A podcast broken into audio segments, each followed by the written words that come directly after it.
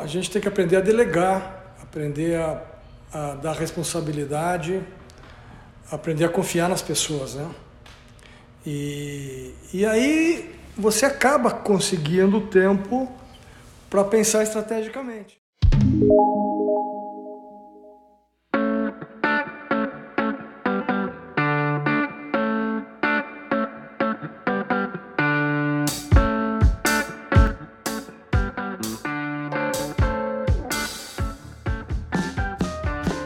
Fala galera, no quinto episódio do Trivia Cast a gente teve o prazer de conversar com José Totti, diretor florestal da Clabin, onde ele falou um pouco mais da carreira dele e também da inovação que a Clabin está trazendo para o mercado florestal.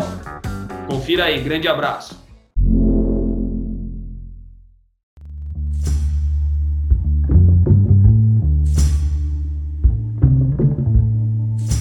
Ô Totti, a, está falando aqui, a Clabin é uma empresa centenária e uma empresa desse porte não se mantém na liderança se a gente não estiver falando de inovação, né?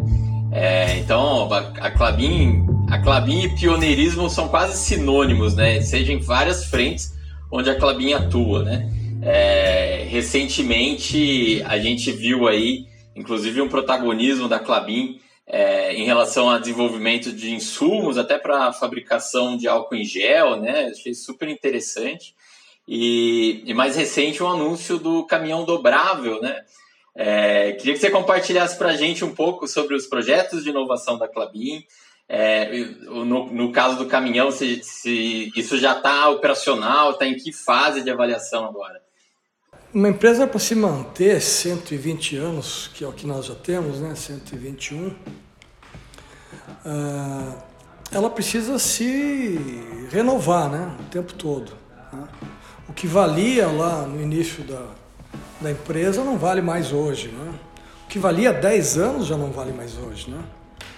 Então a gente precisa se redescobrir, se renovar e, e, a gente só faz isso quando a gente consegue uh, mudar as coisas, né? mudar os processos, mudar os produtos, uh, mudar as ferramentas. Né? Uh, e, e, só tem um jeito de fazer isso, né? É contando com as pessoas e, e contando que elas terão condição de pensar diferente. Né? E, e, quando a gente fala em inovação, me vem sempre uma, uma noção de que para que a gente possa inovar, a gente tem que primeiro criar um ambiente de inovação. O que, que é um ambiente de inovação? É aquele em que as pessoas não são podadas por pensarem diferente aquele em que as pessoas podem falar bobagens. Ah, que sabe a gente faz isso? Ah, e, e, a gente, nosso filtro mental, mental, num primeiro momento diz, puta, que, que, que não faz o menor sentido, né? Esse cara tá maluco. Se você olha pro cara e diz assim, ó, ah, isso é bobagem. Tá bom, o cara no dia seguinte ou no mês seguinte pode chegar para você de novo com uma outra bobagem. E você vai dizer para ele de novo, isso aí é bobagem. Nem vou olhar isso aí. Ok. Será que na terceira vez ele vai fazer de novo? Não vai, né? Para não se achar bobo, né? E o que, que acontece com essas bobagens que são ditas eventualmente por alguém? Não exatamente do jeito que ele falou, mas com uma pequena mudança é um baita de uma, uma baita de uma ideia. Né? Então, criar um ambiente para que as pessoas possam se expressar uh, sem, sem uh, uh, filtro e sem pressão é a forma mais interessante, junto com uma outra coisa chamada interação. Esse ambiente tem que ser um ambiente aberto e de interação. Por quê? Exatamente porque nenhum, ninguém de nós é tão brilhante sozinho que possa imaginar todas as coisas necessárias para fazer um, uma, uma nova descoberta, né? ou um novo processo ou um novo produto. Sozinho é difícil. Eu pego, eu sempre dou um exemplo que para mim é, é fantástico, é esse negocinho aqui, ó, da Apple. Eu não tenho noção, mas imagino que mais de mil pessoas deram palpites, palpites aproveitáveis para que ele seja do jeito que ele é hoje. Pelo menos mais de mil. Não foi Steve Jobs que, que resolveu que ele ia ser assim. Steve Jobs teve, talvez, teve uma ideia de que podia ter algo uh, uh, móvel que levasse junto a internet. Mas ele não sabia o que, que era. Ele não tinha noção que tinha esse formato aqui. Ele não tinha noção que tinha uma câmera aqui, que ia ter um teclado, que ia... Não noção nenhuma. Que esse, que esse vidro aqui que fica uh, na frente era uh, dessa composição de materiais. De jeito nenhum. Então, se não houver interação entre as pessoas, as coisas não acontecem. Não acontecem. Então, inovação para mim é fruto de ambiente e de interação. Né? Essas duas coisas são fundamentais. Sem isto, uh, não tem como fazer acontecer. O, equip, o, o, o, equipamento que vocês desenvolveram para fazer medição de árvores. Um de vocês, não sei quem, deve ter tido a ideia de fazer o equipamento. Mas na cabeça, foi você, Estevam? Foi, quem começou? Foi, um foi a primeira tá, ideia de... foi eu, mas de tá longe tá eu não conseguiria você fazer imagi... sozinho. Você imaginava que era do jeito que saiu? Não, imagina, imagina. Não tem como, é impossível, né? Então, se a gente não tiver essas duas coisas, não vai funcionar. Não adianta a gente querer fazer inovação. A inovação não, não acontece porque se quer que ela aconteça. Ela acontece porque o ambiente e as pessoas estão prontos e preparados para fazê-la acontecer. Né? Então, eu fiz uma, uma análise há um tempo atrás com uma empresa especializada de rede de contatos dentro da florestal. E a gente identificou um network fantástico, né? De pessoas com alguns hubs. São pessoas que uh, têm muito mais contato que as outras. Então elas são referências dentro da companhia. E não tem nada a ver com cargo isso. Tem a ver com a pessoa, né? E, e esses hubs são fundamentais para a inovação. Eles são indutores de inovação e ao mesmo tempo são uh, uh, impeditivos para a inovação. Né? Se eles não tiverem uma abertura para isso que eu falei, de ouvir as pessoas, de, de ainda que seja uma bobagem, deixar que elas falem, procurar ver se tem alguma oportunidade nisso, etc. Eles podem ser, ao invés de indutores, uh, ser cerceadores, né? castradores da, da, da inovação e da imaginação. Né? E, e a gente busca o tempo todo alinhar isso e passar a mensagem para as pessoas de que elas precisam uh, criar o ambiente para que uh, os outros uh, possam fluir, né? Porque se o pensamento não flui, se o pensamento não, não anda entre as pessoas, acaba não acontecendo nada. Não, não, não acontece nada, não tem jeito. Não é porque tem alguém muito uh, imaginativo que as coisas vão acontecer. Não, não funciona assim. Funciona a partir de um processo. Né? Inovação, como qualquer outra coisa, é um processo que, que tem começo, meio e fim. Né? Tem, tem uma lógica. Né? E acho que o que você falou tem que ser exercitado isso, porque numa dinâmica do dia a dia operacional, né? É, às vezes a gente só está com um olhar de ganho de eficiência em alguma coisa pontual, é, mas de repente a solução está fora da caixa ali, só que, só que você está na demanda operacional ali, né? Você não consegue pensar fora. Exatamente. É, eu, você tem que criar mecanismos para que isso aconteça, né? E falando sobre o, o caminhão lá, o caminhão não é inovação nossa. Uh, na verdade, esse caminhão existe na Austrália e existem tantos outros tipos de caminhão desse tipo, parecidos em vários países do mundo, mas esse especificamente é da Austrália.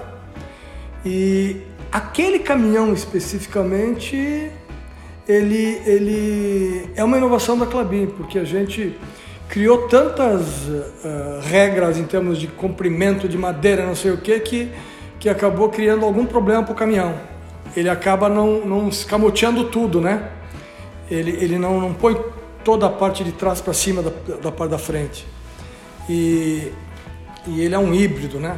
Mas a gente está indo para um outro caminhão agora que vai. A ideia é que ele que a gente flexibilize um pouco os comprimentos e com essa flexibilização dos comprimentos a gente possa realmente, quando estiver vazio, botar toda a parte de cima, a de trás em cima da outra, né? Uh, então, veja, o que está acontecendo é que a gente está crescendo, né? E, e, ao crescer você acaba indo para áreas mais difíceis. E essas áreas mais difíceis são áreas dobradas normalmente, onde estradas são difíceis de fazer. E imagine uma estrada que tem que ter um viradouro lá na frente para um caminhão bitrem. Tamanho desse bicho, desse viradouro, né? Se o caminhão for. Uh, uh, uh, como é que a gente chama isso? Tem um nome para isso aí, não é escamoteável, tem um nome. Enfim, caminhão pudesse ficar daquele jeito, ele, ele acaba uh, uh, precisando de muito menos espaço na estrada para fazer a volta, né, para voltar. Então ele está vazio, ele está pequeno, bem menor em termos de comprimento, e aí ele acaba usando menos estrada, precisa fazer menos estrada para ele poder. E esse caminhão está numa fase de teste, ele está no campo, numa área bem difícil, e estamos descobrindo os, as coisas boas e as ruins que ele tem. Tá? Uh, e a partir do momento que a gente identificar claramente, provavelmente a gente vai ter alguns desses caminhões, não muitos, vai ter alguns, especialmente para esses locais mais difíceis. Tá? Essa é a ideia. Nós achamos um parceiro, ele está desenvolvendo para nós, acho que em Curitiba, se eu não me engano. E e a ideia é que a gente consiga realmente fazer um equipamento que facilite a nossa vida, né? Outra coisa que a gente trouxe há pouco tempo de fora foi um sistema de guincho, onde o, o, o feller ou o harvester ele tem, ele é preso por um guincho e fica um outro, um outro equipamento, um outro, outro trator do tamanho dele em cima na estrada segurando e soltando o guincho e hoje não fica mais nem, um, nem uma árvore para trás. A gente vai até 45 graus para colher. O que é um negócio absurdo, né? Antes eu tinha que fazer acima de 27, 30 graus, eu tinha que fazer com motosserra, né? Que era um perigo danado, né? E, e hoje não preciso mais disso. A gente tá também a gente tem trabalhado nesse meio da que a gente fala que é a floresta 4.0, né? Totti. Então a gente vem ver ações envolvendo a tecnologia de inteligência artificial, big data, IoT, telemetria, imagem de satélite, entre outras, né? É, como que você tá, você enxerga esse futuro que vai encaminhar essa parte florestal dentro da Clabin? O futuro já chegou, né? A pandemia então fez ele chegar bem mais rápido, né? A quantidade de, de tecnologias que estão sendo desenvolvidas agora nesse período é fantástica, né? Uh, e tem havido uma, uma aceleração da inovação na área florestal, né? Uh, não, não com coisas específicas para florestal, mas que acabam sendo usadas por nós também. Uh, eu lembro que há 4, 5 anos atrás, para fazer uma, uma imagem de todas as nossas áreas por satélite custava 3 a 5 milhões de reais e levava sei lá quanto tempo para a gente comprar. Uh, hoje eu compro uma imagem uh, a cada dois dias de todas as áreas, dois dias. Claro que eu não consigo cobrir tudo em dois dias porque tem locais que tem, que tem nuvem e que não aparece. Mas se não tivesse nuvem, a cada dois dias eu teria as imagens totais de todas as minhas áreas e gasto menos de 500 mil reais por ano. Isso muda a lógica, né? E antigamente a gente tinha, como é que a gente fazia uh, gestão do patrimônio, né? Uh, cuidado, prevenção de, de patrimônio. Como é que você fazia? Você punha pessoas em carros e motos rodando. Eu tenho 250 mil hectares plantados hoje, imagine para rodar isso tudo, pelo menos uma vez por mês em cada local, eu precisaria ter um batalhão de pessoas, né? Umas 100 pessoas pelo menos. Né? Então, aquelas pessoas que eu tinha, que eram 20, 30, acabavam uh, olhando um pedaço das coisas. E, e um outro detalhe é que quando a floresta está um pouco mais, mais crescida, você só enxerga 20 metros para dentro, mais do que isso não enxerga. Né? Se acontecer alguma coisa lá dentro, você, você não, não enxerga. Só enxerga quando vem para a beira da estrada. Ou se tiver numa, numa encosta. Né? Então, o, o fato é que hoje nós já não temos mais gente rodando as áreas. Eu tenho imagens que são jogadas umas contra as outras a cada dois dias e que ao identificarmos qualquer mudança, a gente, num primeiro momento, faz uma análise em escritório. E se a gente não identificar o que aconteceu, a gente manda alguém especificamente naquele ponto georreferenciado para olhar. Né? Então mudou a lógica do, do, da vigilância florestal, né? completamente. Né? A lógica de, de incêndio, de, de, de prevenção de incêndios. Né? Nós ainda temos torres de incêndio com pessoas que sobem lá das 10 da manhã às 6 da tarde, em períodos de, de, de risco, para ver se tem alguma fumaça. E, mas já há empresas, e nós estamos olhando isso, que já estão trabalhando com câmeras que, que inclusive trabalham à noite, né? E que mandam informação para uma central, computador, né?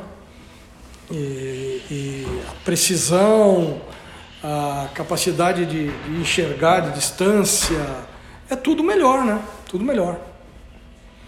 Então, ah, hoje mesmo eu estava, participei de uma reunião, que a gente tem uma questão muito séria ainda no florestal, que é a chamada conectividade. Como é que você transfere a informação que você tem no campo para uma sede para alguém alguém mais especializado fazer análise de dados. Uh, a gente fazia isso através de pendrive. O cara passava recolhendo informação. Uh, hoje me apresentaram uma alternativa muito simples, que a gente já tem inclusive, está só colocando algum outro equipamento, que permite que a cada um minuto eu transfira a informação da máquina para o escritório, esteja ela onde estiver. Isso é indústria 4.0, né? É, é, floresta 4.0. Porque isso permite que eu faça a gestão das minhas máquinas de dentro do escritório, escritório apontando problemas. Inclusive apontando quebras que podem acontecer em função de temperatura, etc., que é identificada através desse processo que a máquina tem. A máquina tem um computador de bordo, né, que capta as informações dela e que agora pode ser transferida para uma central, que até então não tinha, não tinha essa possibilidade de se trabalhar online né, informação. Você só no dia seguinte você ia trabalhar, etc. Então a gente está aprendendo. A, a, a, civicultura é uma área muito atrasada em termos de, de tecnologia, mas estão vindo aí plant, máquinas de plantio mecanizado, né? começando a acontecer. E acho que a tendência é essa, né? É, eu sou da época em que é, se cortar, colher a madeira com motosserra, 100%. Né? Assim que eu comecei a minha atividade profissional. Nessa época era assim. É, hoje não se usa motosserra, né? Faz sentido. É, então a colheita avançou muito, a logística avançou muito. Mas a silvicultura ficou parada no tempo, né?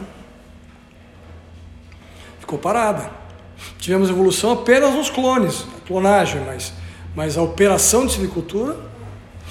Ô, Totti, há, há várias das, das, dos, dos, das tecnologias que a gente acabou pontuando aí na, na nossa conversa, é, o pessoal chama de tecnologias viabilizadoras, é como o exemplo que você disse, né? Uma redução muito drástica do custo de uma imagem viabilizou novos processos que nem estavam no radar, né? O próprio advento aí do smartphone também, né? Hoje a gente já não, não se imagina sem ele, né? E, e acaba que dentro dessas tecnologias viabilizadoras tem um espectro muito grande de know-how e áreas de competência que você tem que dominar. E na outra ponta, a gente vê muitos jovens querendo empreender, seja na área florestal, ou oriundos da área florestal, ou de fora, que conhecem e vislumbram oportunidades para a área florestal. É, e aí quer, quer desenvolver um business em torno disso. E vê, enxergam na, na grande empresa, no caso a Clabin, uma oportunidade de estar oferecendo serviços, né? É, como que a Clabin enxerga a estratégia de parceria com startups dentro dessa lógica de inovação aberta? Tem estratégias para isso? Que muitas dessas startups podem ser viabilizadoras dessas tecnologias aí dentro da Clabin também, né? Sem dúvida, e a gente está permanentemente incentivando e buscando isso.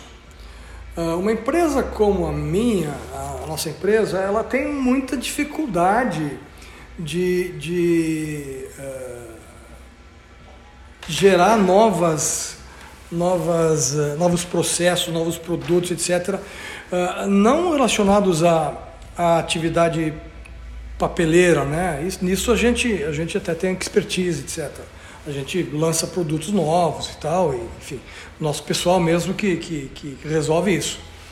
Mas quando eu penso numa ferramenta, ou num sistema, ou num processo, uh, se eu tiver parceiros uh, dedicados, né, porque o meu pessoal, a primeira coisa que eles fazem é produzir papel, né? Nosso pessoal produz papel, produz floresta, produz papel, etc. Não está focado em produzir uma ferramenta nova, né? Não é esse o nosso negócio. Uma ferramenta para medir uma árvore, por exemplo, como vocês, vocês desenvolveram, né? O pessoal jamais iria fazer isso, né? Não tem tempo para se dedicar para isso. Uh, então, o que nós fazemos é buscar parceiros na seguinte lógica. A Clabin ajuda, a Clabin uh, uh, incentiva, a Clabin participa de um processo de desenvolvimento e, e, a Clabin não quer ser dona desse, desse produto, ela quer apenas que ele exista para poder usar. Né? Então a gente, a gente, o que a gente busca é ajudar as startups e, e, muitas delas são incentivadas a pensar nisso por nós. Né? A gente faz pitch day sobre assuntos tipo combate à formiga, né? controle de formiga e, e, e, e faz com que as pessoas pensem o que elas podem trazer de novidade para a gente. Né? E aí uh, o que acontece é que a gente incentiva e trabalha junto para transformar isto que é uma ideia num resultado efetivo. Leva tempo para fazer isso, mas nós nós uh, tratamos de construir essa, essa, uh, esse equipamento, esse processo, esse projeto, de forma que ele fique maduro para poder estar tá no mercado e, e poder nos atender, especialmente. E, obviamente, a ideia é que ele atenda outros também, não é? A gente não quer exclusividade nisso. A gente não busca isso. E nem a gente busca comprar startup, porque na hora que a empresa grande compra startup e quer que a startup funcione como uma empresa grande, acabou a startup. Acabou. Né? Essa startup só vai funcionar como empresa grande daqui a alguns anos, quando ela for grande. Né? Não dá para a gente pensar que a gente. Bom, agora vou botar a minha gestão em cima da startup e, vai ser mais rápido. Não, vai ser muito mais lento e, e muito pior. Né? Porque uh, a dinâmica é outra, é completamente diferente. Não dá para comparar uma empresa grande com uma startup. São dinâmicas processuais de relacionamento muito diferentes, muito diferentes. Nós passamos por uma série de, de gates, né, que precisam ser passados, de aprovação, de relacionamento, enfim, que uma startup não tem, né? Não tem. São duas, três pessoas que vamos fazer isso, vamos fazer isso. toma decisão e sai fazendo na hora. Né? É diferente, não dá para comparar não. Uma, uma, e por isso que a gente busca incentivar as startups a, a desenvolverem novas tecnologias para que a gente possa uh, fazer esses avanços uh, uh, grandes que a gente faz, como, eu, com, como o caso aí da, das imagens que eu citei para vocês. Né? E, e, como o caso da conectividade que vai permitir que a gente dê um salto, um outro salto.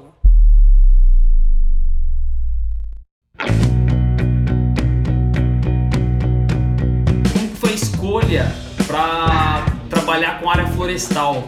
Quando começou isso? Se você puder falar um pouco dessa parte do ensino médio, se teve a, a influência de alguém ali, algum parente ou profissional? Como que foi? Uh, na verdade, é bastante curioso esse, esse fato, né? Uh, eu, no ensino médio, pensava, não tinha definido o que ia fazer, e, e eu pensava muito em ser geólogo, por causa daquela questão dos geólogos que, que iam para alto mar, etc., né? nas plataformas da Petrobras. Uh, depois, graças a Deus que eu não fiz, porque eu tive uma matéria chamada Petrografia na faculdade que eu não gostei. Foi a única coisa mais próxima de geologia que eu tive e, e não gostei nada. Então, enfim. Mas o fato é que eu estava no último ano do colegial e não tinha me decidido. E eu morava numa pensão nessa época em Caxias do Sul e tinha um colega de turma que era meu amigo e que tinha um amigo dele que estudava em Santa Maria, da Universidade Federal. E este amigo enviou ao meu amigo um folheto dos cursos da universidade. Era um folheto de um, um livreto de umas 50 páginas, mais ou menos. E eu olhei aquilo e achei o curso de engenharia florestal interessante, apesar de nunca ter morado no campo e tal. Eu, eu sou de uma cidade pequena, mas da cidade. meu pai não tinha terras. E aí eu achei interessante. Então, uma noite eu estava deitado na cama com o livreto, olhando o livreto e tal. Eu fechei aquilo e disse assim: se eu abrir na página da Jardim Florestal, eu vou fazer esse negócio. Umas 50 páginas tinha o livreto. Adivinha que página eu abri? Eu fechei, acabou, acabou, tá escolhido. Fui lá e fiz. Eu não, não, imaginaria essa história. É, normalmente a gente, a gente, vê às vezes pessoas com, com influência familiar, né? O pai não, de terra. Não, tive nada. Aliás, era uma, profissão muito recente, né? Ah, na minha época, então, estou falando aí de 40 é, anos atrás, muito mais recente ainda, né? E existiam poucos cursos uh, de engenharia florestal no país. No ano que eu entrei na faculdade, se formou a terceira turma em Santa Maria.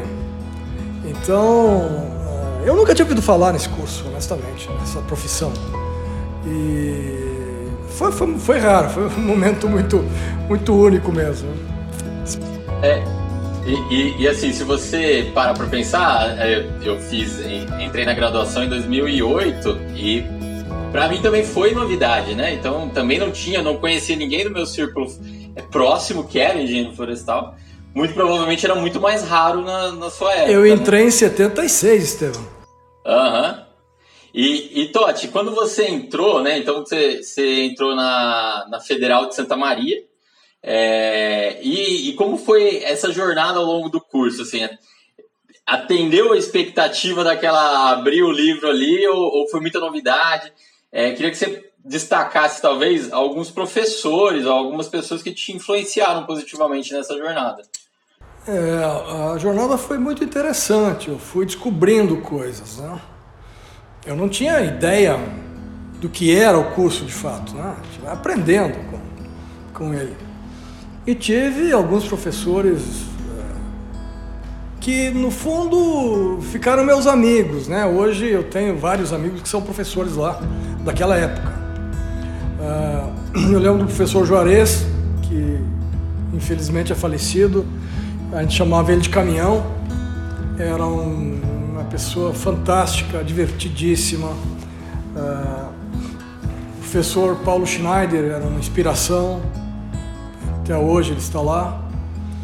O, o, o César Finger foi meu colega de turma e é professor lá, quer dizer, agora ele se aposentou. É, e, mas uh, alguns professores foram importantes para a gente. Uh, gente foi aprendendo com eles o que era engenheiro florestal, o Doad Brena, um outro sujeito que eu tenho assim na memória, Rafael Ferreira, uh, também é um amigo que eu tenho, enfim, eu tenho vários amigos lá, o Santini, tenho, tenho vários amigos lá. E, e todos eles me influenciaram de alguma forma, né? A gente, quando é jovem, a gente é muito influenciável, né? E está sempre buscando parâmetros, né, para seguir, buscando exemplos e, e em cada um deles eu, eu, eu, eu percebia algumas qualidades especiais e, e, e, e buscava de alguma forma aprender com eles nisso, né?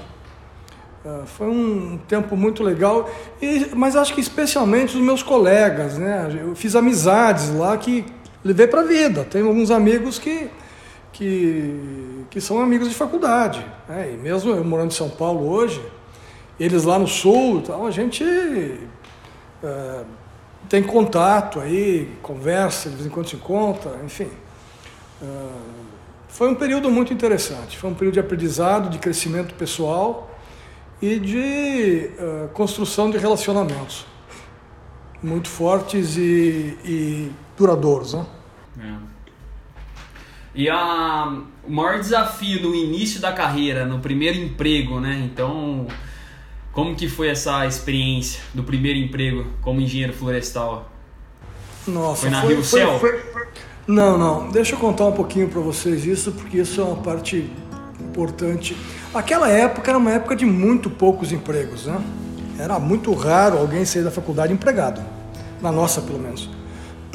Engenheiro florestal sair empregado era raro. E no último semestre eu tive dois, duas ofertas de emprego, foi um negócio super raro. Uma de um professor que dava consultoria na época e me convidou para ser, para ser uh, uh, trabalhar com ele e outro da própria universidade que tinha à época um convênio com a Eletrosul para reflorestar as beiras, de, as margens de, de uh, lagos, né? Lagos artificiais aí criados para energia, né? A produção de energia, represas. E eles tinham um, um era perto de Passo Fundo, tinha um, um viveiro lá que era da universidade nessa relação com, com a Eletrosul, a universidade que cuidava. E eu acabei optando pelo emprego da universidade. E eu ia começar lá dia 3 de janeiro. No dia 27 de dezembro, mais ou menos, 27, 28, eu não lembro, recebi um fonograma. Vocês conheceram o fonograma? Não, pois é, não. fonograma. Era quase que um telegrama, né? Era um negócio que vinha pela, pela telefônica e eles mandavam para tua casa um papel, né? Uh, e, e o fonograma dizia que o convênio havia sido suspenso e, portanto, o meu emprego tinha dançado. Aliás, quem tinha dançado era eu, né? E, e acabou que quatro, cinco dias antes de começar eu fiquei sem emprego. Não aí dava veio... para voltar no outro lá? Não tinha, não. Aí eu acho que não fazia sentido, né? Eu tinha dito não para ele, agora não ia, ia retomar. Né? Aí, aí fiquei oito meses desempregado. Comecei a trabalhar em agosto. Trabalhei numa empresa pequena de, de, de, que na época fazia projetos incentivados, plantava maçã, pinos, eucalipto. E eu comecei nessa empresa, então, fazendo projetos. Minha primeira atividade foi fazer uma medição numa área. E aprendi muito lá, uma empresa pequena, não tinha muita estrutura, tinha que se virar. Dois anos depois eu, eu surgiu uma oportunidade de ir para Rio Céu, aí que acabei indo para Rio Céu. E, e, aí comecei a minha carreira na Clabin, né, do, que tem uma carreira de 35 anos, já 36. Uh, dos quais eu fiquei um ano e sete meses fora da Clabin. É, depois voltei e, enfim, é, é a empresa que, que me deu todas as condições para me desenvolver na carreira e, e, e, a quem eu devo muito. Né? E, e, quando você entrou, a Clabin já, já. A Clabin é uma empresa centenária, né? Quando você entrou, a Clabin já tinha uma jornada aí também. Né? Sim, a Clabin é de 99. Eu entrei na Rio Céu em 82. Então, 83 anos ela já tinha a época, né? Uhum. E, e, ela era a controladora da Rio Céu. É, mas na época não tinha muita relação uh, de gestão entre Rio Céu e Clabin, né? Eram gestões diferentes, cada uma do seu jeito, porque a Clabin tinha outros sócios que interferiam também. A, a, a Rio Céu, perdão, tinha outros sócios que interferiam. E, mas foi um período de muito aprendizado. Foi, eu acho que foi a minha grande escola, foi a, foi a Rio Céu, minha grande escola. Ali eu aprendi muita coisa do que, do que eu sei hoje, é, me desenvolvi como profissional, porque de fato a gente sai da universidade muito pouco preparado para o trabalho, muito pouco preparado. A gente conhece a técnica, mas a gente não conhece nada de relacionamento, não conhece nada de gestão, não sabe como lidar com as pessoas. E normalmente você, engenheiro, sai da faculdade e a primeira coisa que te fazem fazer é gerir pessoas. E você nunca teve uma hora aula sobre este assunto na faculdade. Não tem nenhuma faculdade de engenharia florestal no país que ensine você a gerir pessoas. Nenhuma. Essa é uma das coisas que eu me debato sempre que eu tenho que eu tenho alguma conversa para fazer nas universidades e tal, que me convidam. Vou ter uma agora no dia 7, lá na, na Universidade de Irati, uh, e, e para falar sobre a carreira. E é uma das coisas que eu reclamo muito lá na universidade, que eles não preparam as pessoas para que elas encarem o trabalho. E, e, a parte mais complicada do nosso trabalho é essa, é gerir pessoas. É a mais complexa, não complicada não, a mais complexa, porque ela exige que você tenha domínio de muitas coisas que você jamais teve contato com elas. Tá? Então é muito difícil, muito difícil. Mas a vida vai ensinando a gente, a gente vai aprendendo, a tora, como se diz, né? Vai aprendendo. Não tem outro jeito. Você... Essa, essa, essa era exatamente a pergunta que eu ia te fazer, Totti, porque sensação que a gente tem uma sensação de que a universidade é generalista tal, e você acaba pegando uma pincelada de vários assuntos, né? E, e assim, é, imagino que a, a formação e, e, depois quando você entra na, no mercado de trabalho é que vem a grande escola da vida aí, né? os é. aprendizados. Com certeza. Quando você olha para os currículos é, das faculdades de engenharia florestal no país, por exemplo, uh, não sei hoje, mas acho que ainda não tem. Eu, eu, há dois anos atrás, olhei o currículo da Universidade Federal do Paraná para fazer uma palestra, para falar sobre isso. Uh, e, claro, não tinha nada relacionado à gestão de pessoas. Não tinha nada relacionado à administração em si. E não tinha nada relacionado a um negócio que para nós que trabalhamos em empresa florestal é fundamental. Logística. Zero hora aula de logística. E logística hoje é 30% do nosso custo. Né? Do custo da madeira na fábrica. Então, é, como eu disse, a gente não é preparado para o trabalho, mas eu tive uma sorte danada, porque na Rio Céu, a gente passou por um processo lá nos anos 90, hein, final dos anos 80, uh, por um processo de desenvolvimento uh, individual, uh, sob o ponto de vista gerencial, em que nós, durante oito meses, saíamos da empresa, íamos com um grupo de dois ou três colegas e encontrávamos mais 20 pessoas de outras empresas do Rio Grande do Sul e, e tivemos uma espécie de uma pós-graduação em gestão.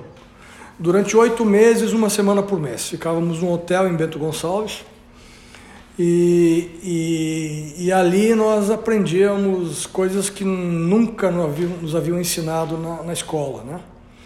É, gestão de gente sob todos os aspectos. É, foi muito bom, muito bom. Foi fantástico. Foi uma pós-graduação em administração para mim.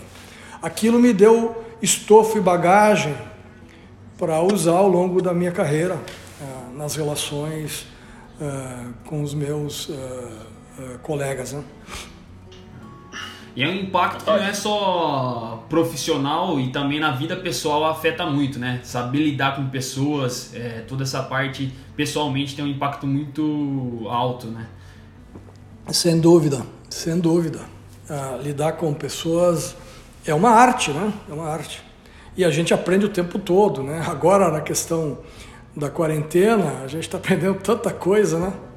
Passa o dia inteiro com, algumas pessoas. Uh, eu e minha esposa nos víamos à noite, né? No passado. Agora a gente se vê todo dia, 24 horas. É, e, e, não, não, é, não é simples, não é simples, né? E a gente vai aprendendo, é aprendizagem. É, não é uma ciência exata, né? Não, muito pelo contrário.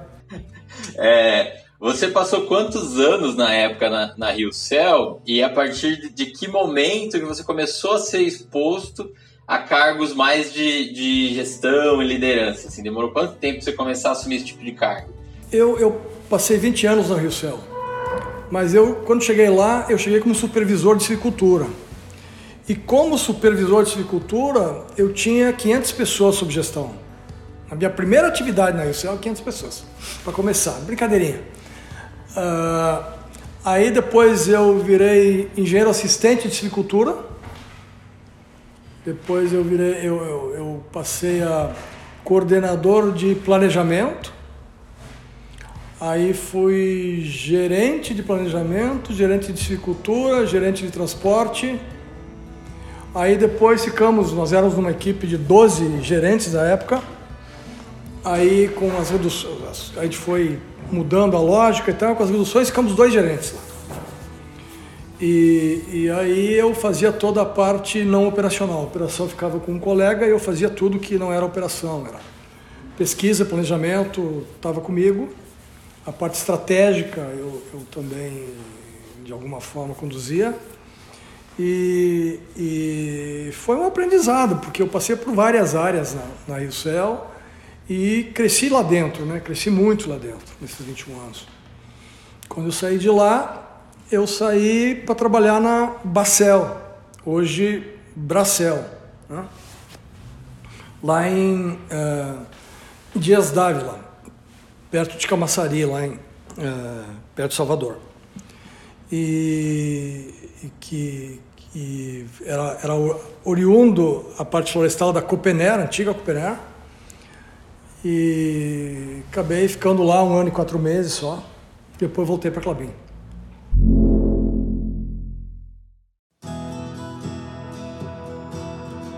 Essa fase que a gente está passando agora de pandemia, tudo isso que está acontecendo em 2020, está mudando tudo, né? Então não só impacto pessoal que a gente está tendo, se adaptando, mas a gente também queria saber como que foi esse impacto de algumas mudanças ocorreram dentro da Clabin. É, para tanto a forma de operar, novos modelos que foram desenvolvidos ali dentro para lidar com essa mudança provocada pela pandemia. Como que foi, Totti? Bom, a gente, a gente teve que aprender também, né? Porque é uma coisa absolutamente nova, nunca tivemos contato com nada parecido. E Primeira coisa que a gente fez foi tirar todo o nosso pessoal do escritório, falando da Florestal, e, e, e aqueles que, que podiam trabalhar uh, em home office uh, foram fazê-lo em casa, enfim, estão fazendo até hoje. Né? Uh, os outros foram afastados, simplesmente, continuamos pagando salário normalmente e afastamos que não tinha que fazer. Mas o grande aprendizado é que você não está mais cara a cara com as pessoas, não está mais uh, uh, interagindo do jeito que interagia. A forma de interagir agora é diferente. E a gente está aprendendo a interagir via Teams. Tá? E tem sido interessante. Tem sido, é um aprendizado bom, funciona direitinho. Tá? E, e, nós tivemos também que, que, que, definir ao longo do tempo, junto com a nossa área de medicina, protocolos de segurança que fomos implementando rapidamente, tipo, é, um ônibus de 35 pessoas virou dois ônibus de 17. Né? É, e uma pessoa não senta do lado da outra, elas sentam em diagonal, né? uma num banco na frente, a outra no banco de trás em diagonal, a outra no banco de trás em diagonal, né? de forma que elas não fiquem próximas.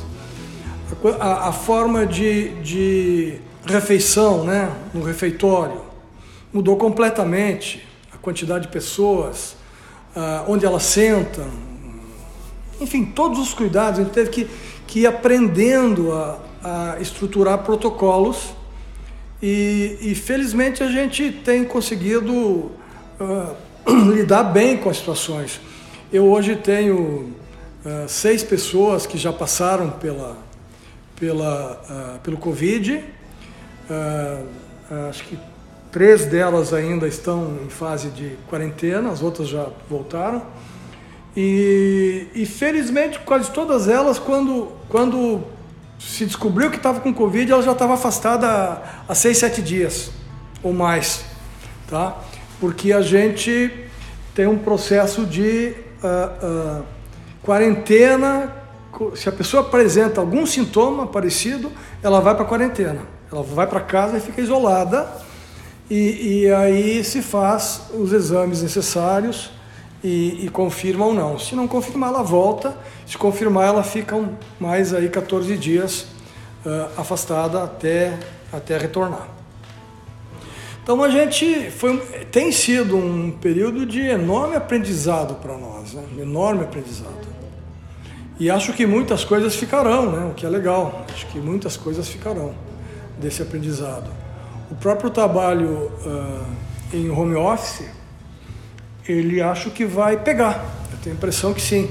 Talvez não para todo o período, mas pelo menos um dia por semana, um dia por semana, pelo menos, uh, acho que é possível as pessoas fazerem home office. E a gente percebe que a produtividade não caiu. Agora a gente precisa criar uma disciplina, né? Porque do jeito que está hoje, as pessoas já não têm mais vida privada. Qualquer horário a gente acha que tem o direito de chamá e a gente é chamado, né? Então a gente tem que criar uma disciplina, porque senão não vai funcionar.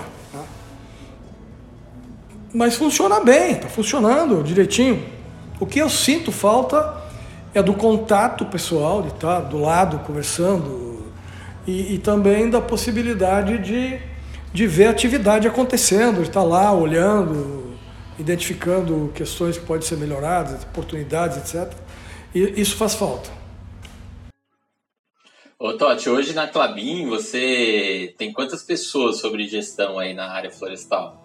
Uh, pessoal próprio perto de 5 mil. Devemos ter mais uns. mais de 2 mil terceiros na Florestal. É. E essa preocupação toda que está tá sendo falada é fundamental, né? A gente estava falando aí na parte introdutória da conversa de que é, lidar com pessoas é difícil e tal, você tem que desenvolver esse relacionamento.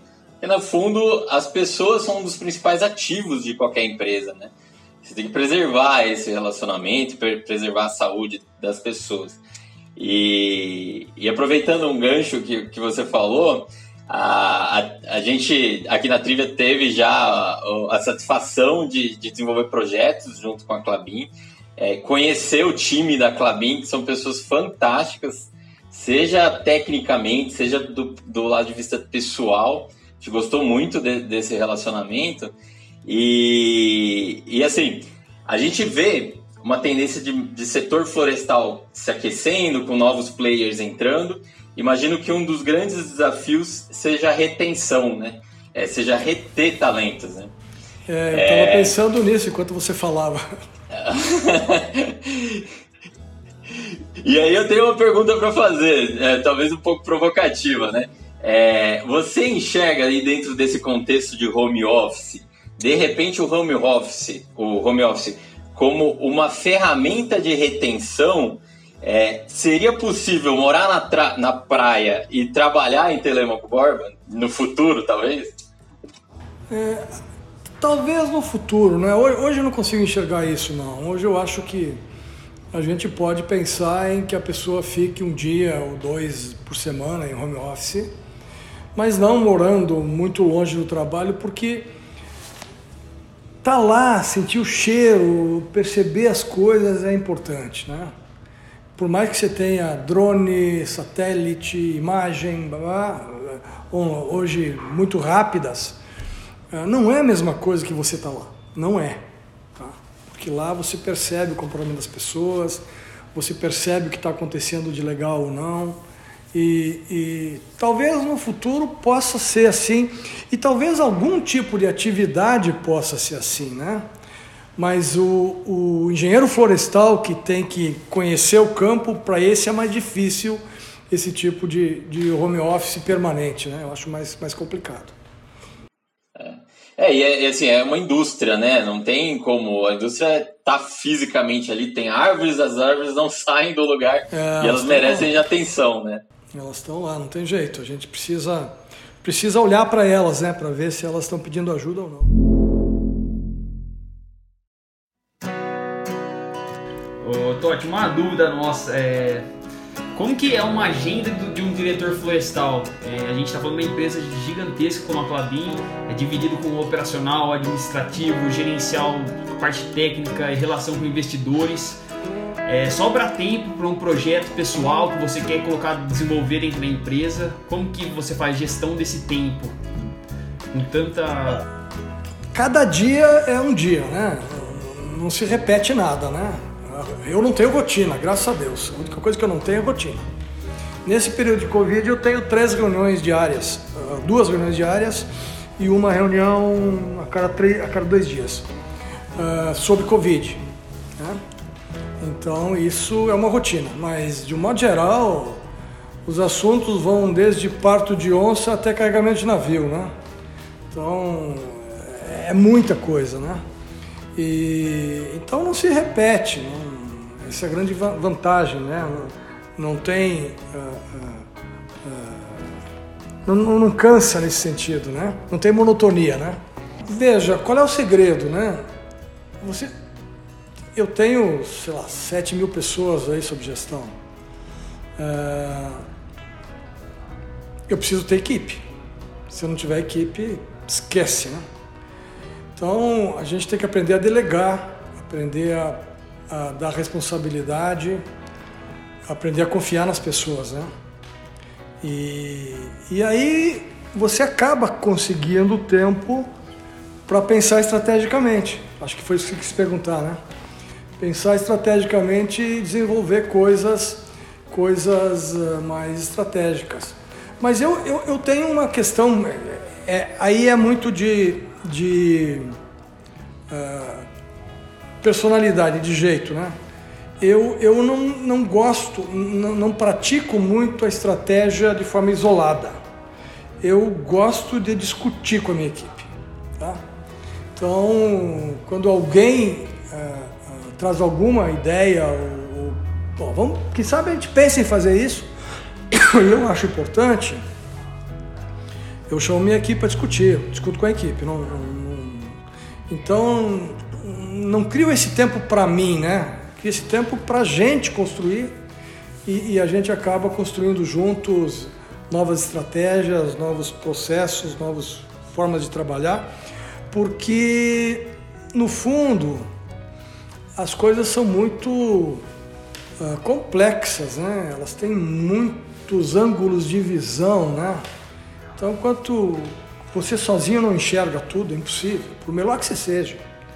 Eu já tive ah, colegas e chefes brilhantes, mas eles precisaram, sempre precisaram de mim para ajudá-los, né? Felizmente, eu sempre, ah, a gente, cada um de nós tem uma forma de encarar a mesma coisa, né? Pela experiência que teve, pela vivência, pelos filtros mentais que criou, né?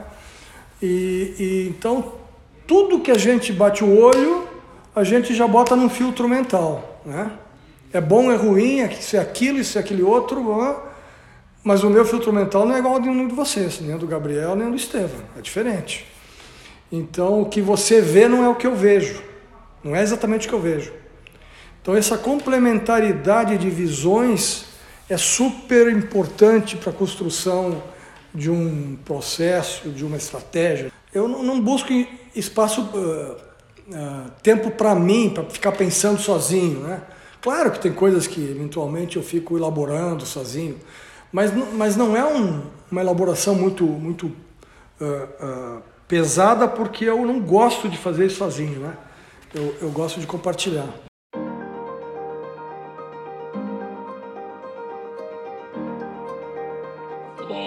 Ô, Totti, eu acho que uma das coisas mais legais assim que a gente vê em lideranças assim que é que já acumularam muita experiência, né? É um senso de quase de give back, né? Retribuir os aprendizados que muito disso veio com a vivência, né? É, e aí, falando agora como, como alguém que, que é fundador de uma startup, né? É, a gente procura, obviamente, é, se aproximar dessas pessoas, é, buscando essa experiência dentro de um contexto, inclusive, que a gente chama de, de smart money, né? Muitas vezes a gente consegue um investimento que vem acompanhado de uma experiência, de uma mentoria, de uma rede de relacionamentos. É, isso é muito, é muito importante para a gente, né? É, e eu acho que é um assunto que talvez poucas pessoas devam saber sobre isso, é, mas que o Totti ele é investidor de startup também. É, se possível, eu queria que você compartilhasse assim, um pouco como que começou, assim, se, é, se puder contar detalhes de qual startup é essa, né, que segmento que está atuando. Claro, claro. Eu, eu, eu tenho experiência boa e ruim, as duas. Ah, é? então compartilha as duas, porque todo lado bom tem lado ruim, é bom, é bom é, nivelar é. o assunto. é, startup não é fácil botar em pé, né? Vocês, ah. vocês sabem que não é brincadeira, né? Então, eu, eu investi em duas startups. Uma, uma era uma escola de, de uh, pré-vestibular uh, com professores todos muito jovens para ajudar as meninadas a, a, a, se desenvolver num outro modelo. A ideia era fazer um outro modelo de, de pré-vestibular. E, e nós escolhemos a região do ABC para fazer isso e acabamos dando com os burros na água porque foi justamente na época do segundo mandato da Dilma em que a economia no Brasil ficou horrível, especialmente no ABC. E aí você tinha muito, muito poucos clientes, né? Poucos clientes que podiam pagar de forma que fizesse sentido. Acabamos quebrando, tá? Então esse foi o lado negativo. O, o lado positivo é, na verdade, nessas startups eu não faço gestão nenhuma. Eu só ponho dinheiro e, e uma vez a cada dois meses eu faço uma reunião tipo conselho com eles, né?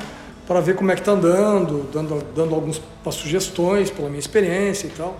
Porque normalmente são meninos, gente jovem que faz isso, né? Que corre esse risco, né? E e no segundo caso, como eu já tinha investido nesse primeiro, o meu filho um dia chegou para mim, ó oh, pai, tem um colega de, de colégio que o meu filho já tem 30 e poucos anos e tem um colega de colégio dele que é amicíssimo dele, eles mantêm uma, uma turma do colégio que eu acho muito legal, né?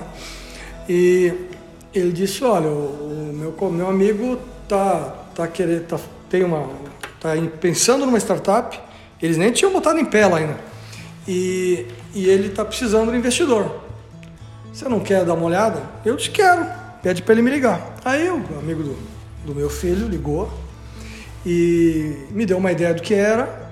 Eu gostei, pedi para eles fazerem um, um processo de, de, de, de, pensar a empresa, né, estruturadinho.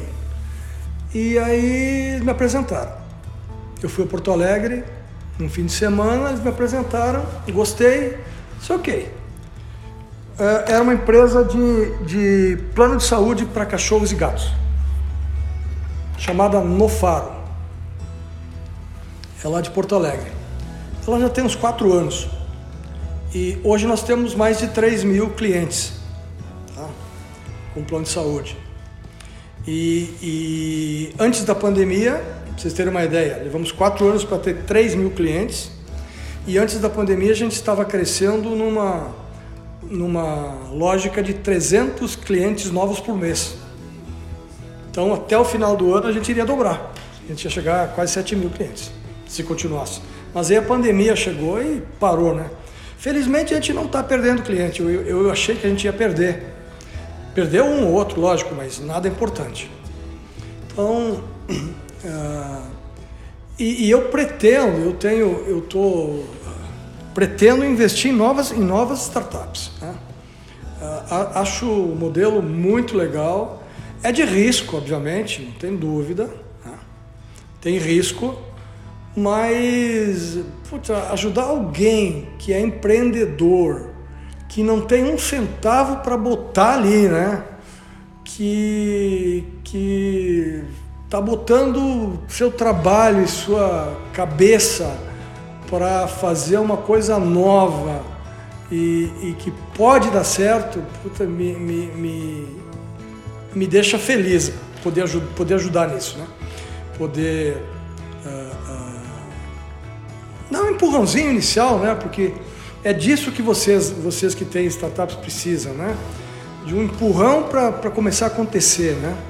Que muitas vezes esse empurrão é difícil para vocês vocês conseguirem dar esse impulso sozinhos, né? E tendo alguém, eu, eu, eu pretendo continuar com isso e quando, quando eu me, me aposentar no futuro, a minha ideia é, é mexer com isso para valer. Né? É realmente uh, entrar nesses uh, uh, ambientes de startups aí, ajudando a, a pouco da gestão com a experiência, né? Mas não fazer gestão lá, só ajudar a arrumar a cabeça dos meninos, né? E, e também ajudar com algum, algum financiamento pequeno aí que possa, possa é, ser um impulso, né? Para que as coisas aconteçam. É, isso sem dúvida é muito importante. Acho que a, a gente que passa por isso, né? Sempre é bom ter essa experiência vindo de vocês, quem tem, tem uma trajetória aí de liderança é, é muito importante, né? A gente não tem não, assim, é importantíssimo, né, Estevão, que a gente vê passando na trajetória nossa da trivia aí. É, cada, cada conversa é uma aula, né? Como a gente está tendo agora. ô, ô Totti, é, bom, já, já estamos aí com, com quase uma hora de, de conversa, né? A gente queria é, aproveitar esse tempo para um fechamento. É, eu acho que, acho que, como você disse, é, tem várias coisas que, que a vida te ensinou e talvez se alguém tivesse te dado um toque lá atrás, alguma coisa para prestar atenção, é, seria positivo, né? Então, a gente tem muito, muitos ouvintes que também estão nessa jornada, o início de uma carreira profissional, ou estão começando a se desenvolver, principalmente no aspecto de liderança. Então acho que ia ser um presente aí bastante legal para nossa audiência. Olha, é, uma coisa que eu carrego comigo que eu acho que é importante, né, é a gente se dar conta de que a gente isoladamente não é nada, né, não tem importância nenhuma, né. A gente só, só é importante quando a gente constrói uh, uma rede de relacionamentos e conquista coisas com o seu time, né? E, e para os jovens, especialmente para os jovens florestais aí que saem das faculdades, né? Eu, eu tenho uma, uma recomendação, né? Não vou falar em conselho, porque conselho, conselho não é o, não é o caso, é uma recomendação. Uh, que eles busquem uh, conhecer um pouco das relações humanas, né? porque isso vai ser super importante na trajetória. Né? Uh, vocês podem deixar para depois e irem aprendendo no, na tora, como eu falei, vai demorar mais, vai doer bastante, vai, uh, uh, vai deixar pelo caminho oportunidades, né? e vocês podem buscar conceitos, conhecimento uh, em, em escolas, em treinamentos, em cursos, etc., que, que podem ajudá-los a entender um pouco disso e facilitar a vida, atalhar caminhos, né? que são que, ganhar tempo com isso, né? o que é fundamental. Então, é, eu, eu recomendo, isso é uma recomendação que eu faço, que, que procurem se desenvolver sobre o, sobre o aspecto de, de relacionamento humano, entender melhor como funciona. Né? Que ao entender isso a gente ganha bastante, não só na vida, é, na profissão, né? na vida, na carreira, mas também na, na vida pessoal. A gente ganha muito com isso.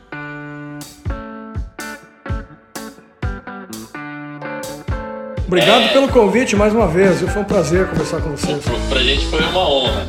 Que é Valeu, é isso. Prazer, obrigado. obrigado. Um abraço. Tchau. Tchau.